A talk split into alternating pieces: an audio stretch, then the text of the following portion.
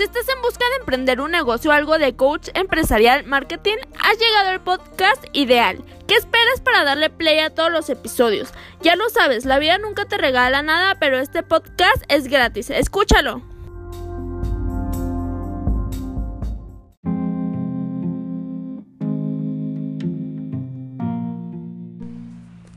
Si has llegado hasta este punto de estarme escuchando en esta era, en este momento, en esta parte de, de tu vida, déjame decirte que te felicito.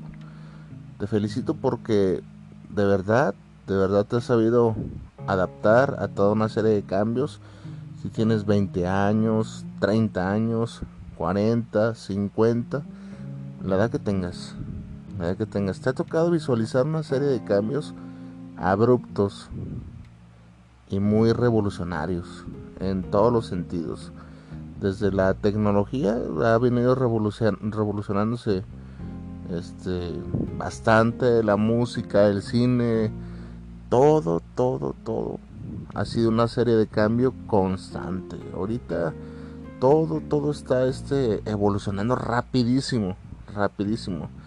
Este, apenas, ¿qué te digo? Apenas quieres agarrar el rollo con una cosa y y ya está encima la otra. Entonces vimos tiempos, este, pues se puede decir apocalípticos en el, en el sentido de que hasta los grandes males de la humanidad este, se manifiestan de manera grotesca.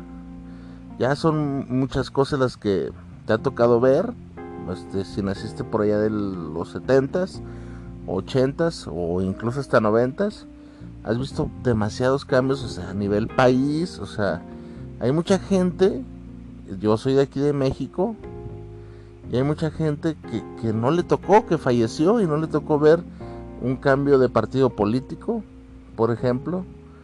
Hay mucha gente que voy a hablar de, de poquito más atrás, que no vio la, evolución del automóvil. Hay mucha gente que no vio la transición de, radio a tele, de tele a, a, lo que estamos ahorita viviendo o sea, debes de considerarte afortunado, porque si naciste en el, 70 u 80, incluso hasta el 90, te ha tocado ver cambios este, históricos, y más aquí en este país o donde tú te encuentres, o sea, cambios históricos agigantados, este, para beneficio y, para maleficio también. Este, pues ya nomás nos tocaría, eh, ya no nos tocó, pero estaría chingón ver el cometa Halley, nada más. Pero sí nos ha tocado de todo. Desde pandemias, asesinatos de presidentes, guerras del narco. Este, no, no, no, me puedo quedar aquí este y hacer cinco episodios de todo lo que hemos padecido como pueblo mexicano, este terremotos, o sea, vamos a hacer un recuento de, de, 30 años.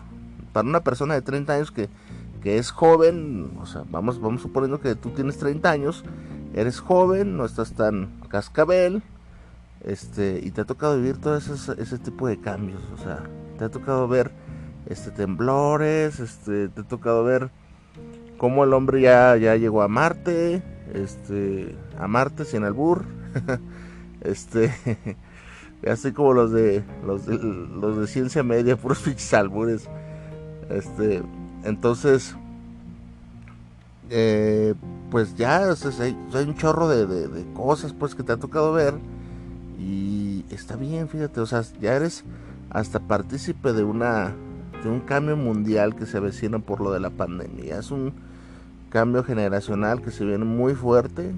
Ten en cuenta esto. Este, se vienen cosas muy muy muy fuertes. Entonces tú vas a ser parte de eso. Tú y yo y los que quedamos vivos. Si no nos acaban tantas chingaderas.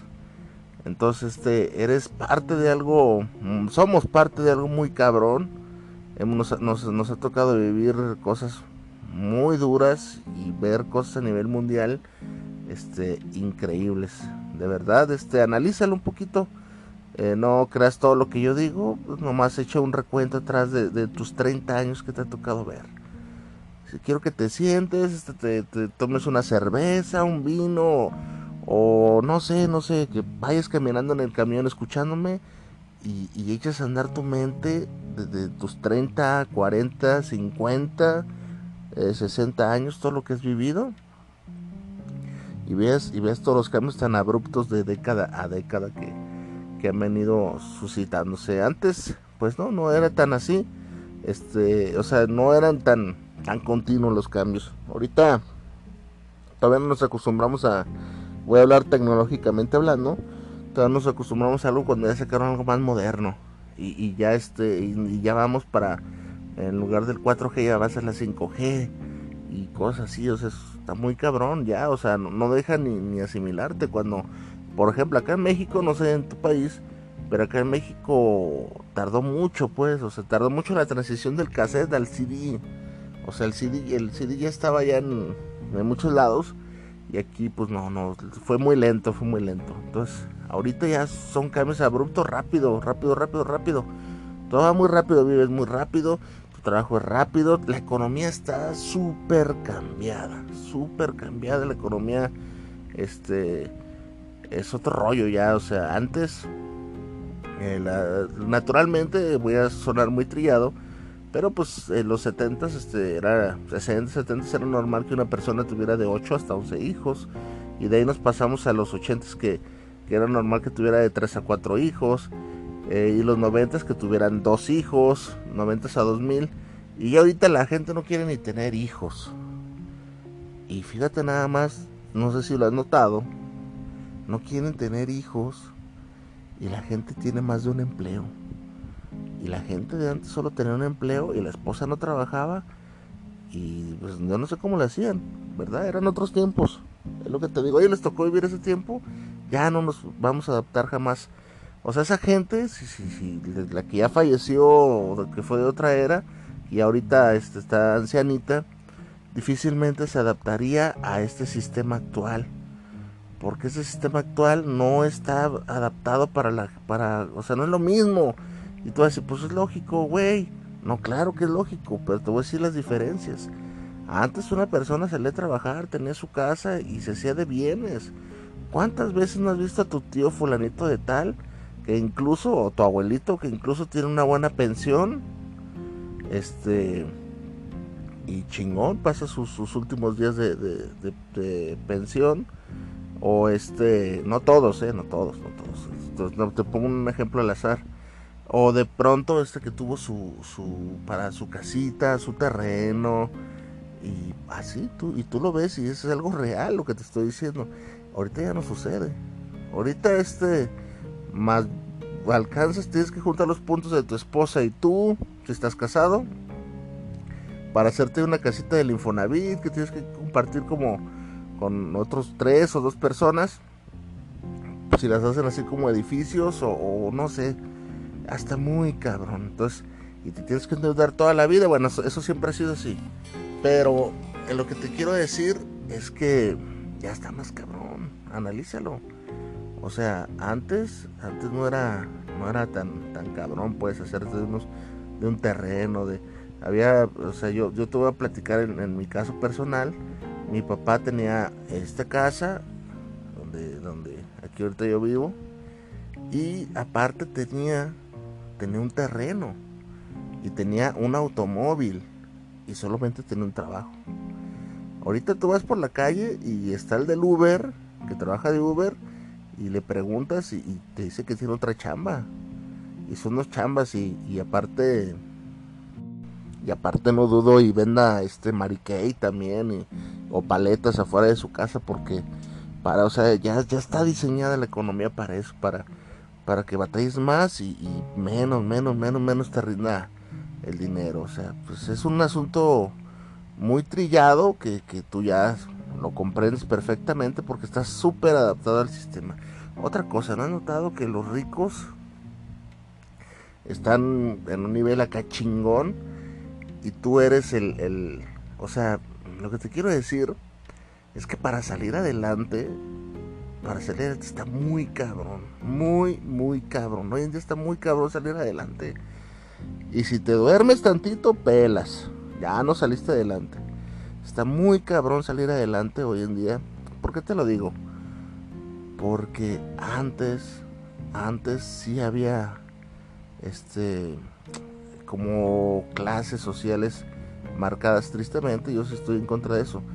Estaban los pobres, o sea, cuando te digo pobres, era gente que amanecía sin, sin lana para, para nada, de, ni para comer, ni nada, y, ropa este, no tenían ni para vestir, y, vivían en, lugares. Tú ahorita vas a decir, todo eso todavía sucede, espérame, espérame. Déjame te digo yo primero y ahorita te, te arrancas con tu, con tu alegata.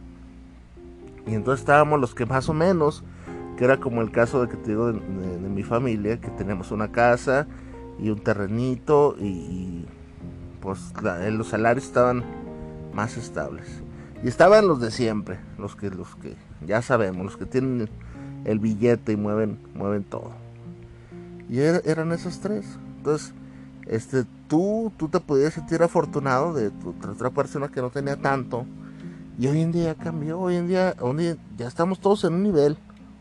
O sea, tú te puedes sentir muy chingón porque tienes un celular y este y tienes un trabajo, porque ya hay más oportunidades de trabajo, pues no trabaja quien no quiere. Esa es una realidad. Aquí en la ciudad, ojo, en la ciudad, porque todavía hay pueblos este, apartados que la situación está muy, que se quiere tener muy cabrona y hasta está peor. Entonces esos son como los nuevos pobres, pero quiero que analices algo. Es una situación que el gobierno puede manejar si así lo desea. O sea, son, somos millones de pobres, pero o sea, allá, allá, no hay oportunidad. O sea, te voy a hablar de un pueblo de, mil personas, por decir así. Pues el gobierno puede tener acción y control. Es un ejemplo nada más. No, no quiero generalizar.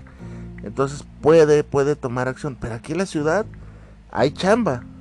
Mal pagada, pero hay chamba. O sea, no, no hay excusa como, como para que te, pongas a pedir limosna o, estés por ahí este que no hay trabajo.